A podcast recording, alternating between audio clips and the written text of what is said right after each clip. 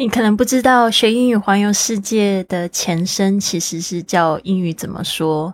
那时候我在录英语怎么说的时候，是跟我的英国华人的前夫一起录制的。那那时候我们在录制播客的时候，其实发生了一件事情，就是在录制不到半年的时间，我就发现他竟然出轨了。那时候我们结婚其实还不到两年的时间，他出轨的对象竟然是他办公室的同事。那时候我非常惊讶，因为我对那个同事也挺好的，所以从来没有想过两个人会一起来背叛我，而且还看到了他们就是共同的性爱的录影带，所以那时候让我非常的震惊。那就是在。自己不断的在摸索未来的路该要怎么走的时候，其实我更是用心在我的这个 podcast 上面，就是你现在听到的这个博客上面。那时候我就决定，嗯，不跟他一起做了，就自己做一些自己喜欢的话题。那也就是因为这样子，也遇到了朋友来帮忙我牵线，跟这个旅游机构、游学机构牵线。那时候我得到了我人生的第一个免费旅行。当时呢，我发现这个新媒体的力量的时候，我真的有点被惊讶到了。所以去了第一次的免费旅行之后，就吸引到第二次、第三次，甚至好多次、好多次这样子免费旅行的机会。我还记得，就是看到这句格言，我觉得非常的心有戚戚焉。那时候我躺在就是我们共同的床铺上面，也是他出轨发生的地方。我就在想，If traveling was free, you'd never see me again。如果旅行是免费的，你就再也见不到我了。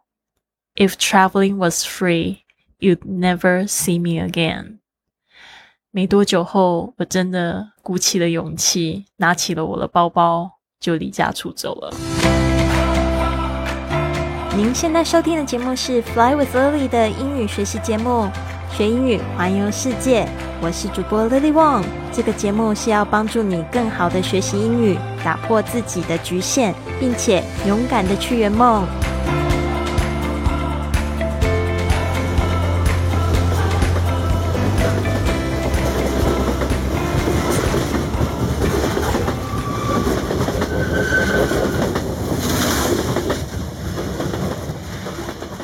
我自从二零一四年开始录制 Podcast，然后二零一五年便开始因为 Podcast 开始的一些相关的生意机会而开始旅行。在那个时候，甚至一直到几年前，在各地旅行的时候，仍然有很多人不知道什么是 Podcast。现在我很开心，播主已经变成了许多人追求的职业。我发现 Podcast 的时候呢，是在二零零五年的夏天。那时我正在台北的英语广播电台做实习生。那时我非常想要增进我的英语能力，所以当我发现，在 Podcast 里面有许多真实英语的资源，我真的觉得我找到金矿了。二零一四年的时候，我开始录制了英语 Podcast。几年后，我在西班牙巴塞罗那自家工作室里教导许多外派人士和旅客制作 Podcast，还有建立了一个播主的社群。录制 Podcast 不仅变成了我创作的工具，同时也是我疗愈的工具。我在分享自己的故事、知识和经验中找到了力量。所以，当我在瑞士旅行的时候，我非常惊喜的发现，在那里有一个活跃播主的社群。所以我有一个机会见到当地的播主，并且参观他们正在建造的一个播客塔 （Podcast Tower）。Katerina 是我在那个播主团队里连接到的一个当地播主，他原本来自瑞典。住在瑞士苏黎世多年了，我们在他们建造的波克塔的合伙办公室里约吃午餐。在一边吃午餐的时候，我们就聊到了各自是如何开始录制 Podcast，并且热衷于分享自己声音的故事。午餐之后，Katerina 带我上楼，然后给我看他们建造录音室的地方。我看到了有设备和架子在地上正准备安装，我真的很开心看到，而且立即就想要和我在巴塞罗那的社群朋友们分享这个消息。虽然我不认为必须要有一个录音室才能产出自己的 podcast，其实一个安静的环境就可以了。然而，看到他们把想法变成现实，让我非常的兴奋。我祝福所有在瑞士的播主们，希望他们的社群越来越好和茁壮。敬请期待，还有好多故事呢。下一集我会和你分享我在奥地利因斯布鲁克认识朋友 Felix 的故事。好，你刚才听到的就是这个环欧火车旅行的第十三集。那今天呢，要来讲一个比较不一样的，就是呢，搭乘火车一定会看到的用语，就是你会看到的指标。所以这边呢，我也会就是细细的讲解。第一个就是 waiting room，waiting room 就是待车室。那它也可能是在飞机场的时候会变成 waiting lounge 啊，waiting room。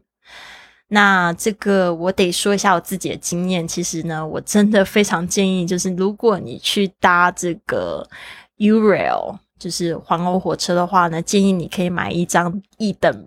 票就是一等车的车票呢，来就是犒赏自己。因为呢，在很多的大城市里面，其实他们有这个就是 first class waiting lounge，就是这个一等车的待车室是非常高级，而且里面有咖啡啊，有小点心什么的。然后那时候在奥地利，还有在丹麦，还有在瑞士，就享受过这些服务。我觉得真的非常棒，我觉得非常的值得。所以呢。我非常喜欢，就是那个回忆非常好，因为有时候我可能那一整天，哦，就是在等车的时间非常的长，然后就可以在里面运用网络啊，可以喝点咖啡啊，吃点小饼干什么的，时间就变得更快了。好，waiting room 就是待车室，这个 room 有可能会看到是 lounge 啊，lounge，L O U N G。呃，lounge，L L O U N G E。接下来是 left luggage office，left luggage office 就是行李保管室，left 就是遗留下来的，luggage 就是行李拉杆箱，office 就是办公室，left luggage office。 这个行李保管室不要认为是免费的，通常都是需要钱，而且在欧洲的这种呃 luggage locker 哦 luggage office 都是非常非常贵的。我记得在那个意大利的时候，曾经要留一个行李，留了大概四五个小时吧，就收了二十五欧，二十五欧很多钱呢，可以吃一顿很好的了。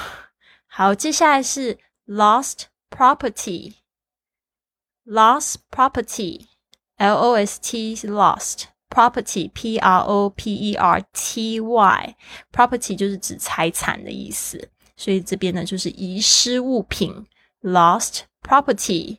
你可能会看到就是像这种失物招领处叫 lost and found lost and found F O U N D 就是找回来的意思。 接下来是 request stop。request stop 就是你必须要招手或者是要按铃才会停车的站牌。request 就是请求，R E Q U E S T request stop 就是站牌。好的，让我们再复习一次：waiting room 待车室，waiting room left luggage office 行李保管室。 left luggage office. Lost property 遗失物品 lost property. Request stop 招车才会停车的站牌 request stop.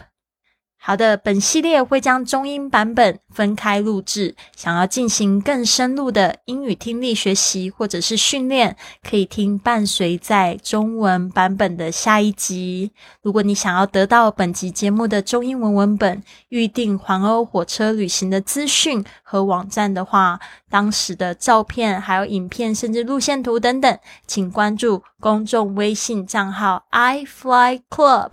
I f l y c l u b 回复文字环欧火车十三，环欧火车是我们的关键字，接下来就是呃，就是输入这个十三的阿拉伯数字。好的，希望你喜欢今天的节目，不要忘记你可以帮助我订阅、转发。或者是在 Apple Podcast 上面呢，给我写一个五星的评价，这样就会有更多人来看到我们的节目了。也希望你有一个非常棒的一天，Have a wonderful day。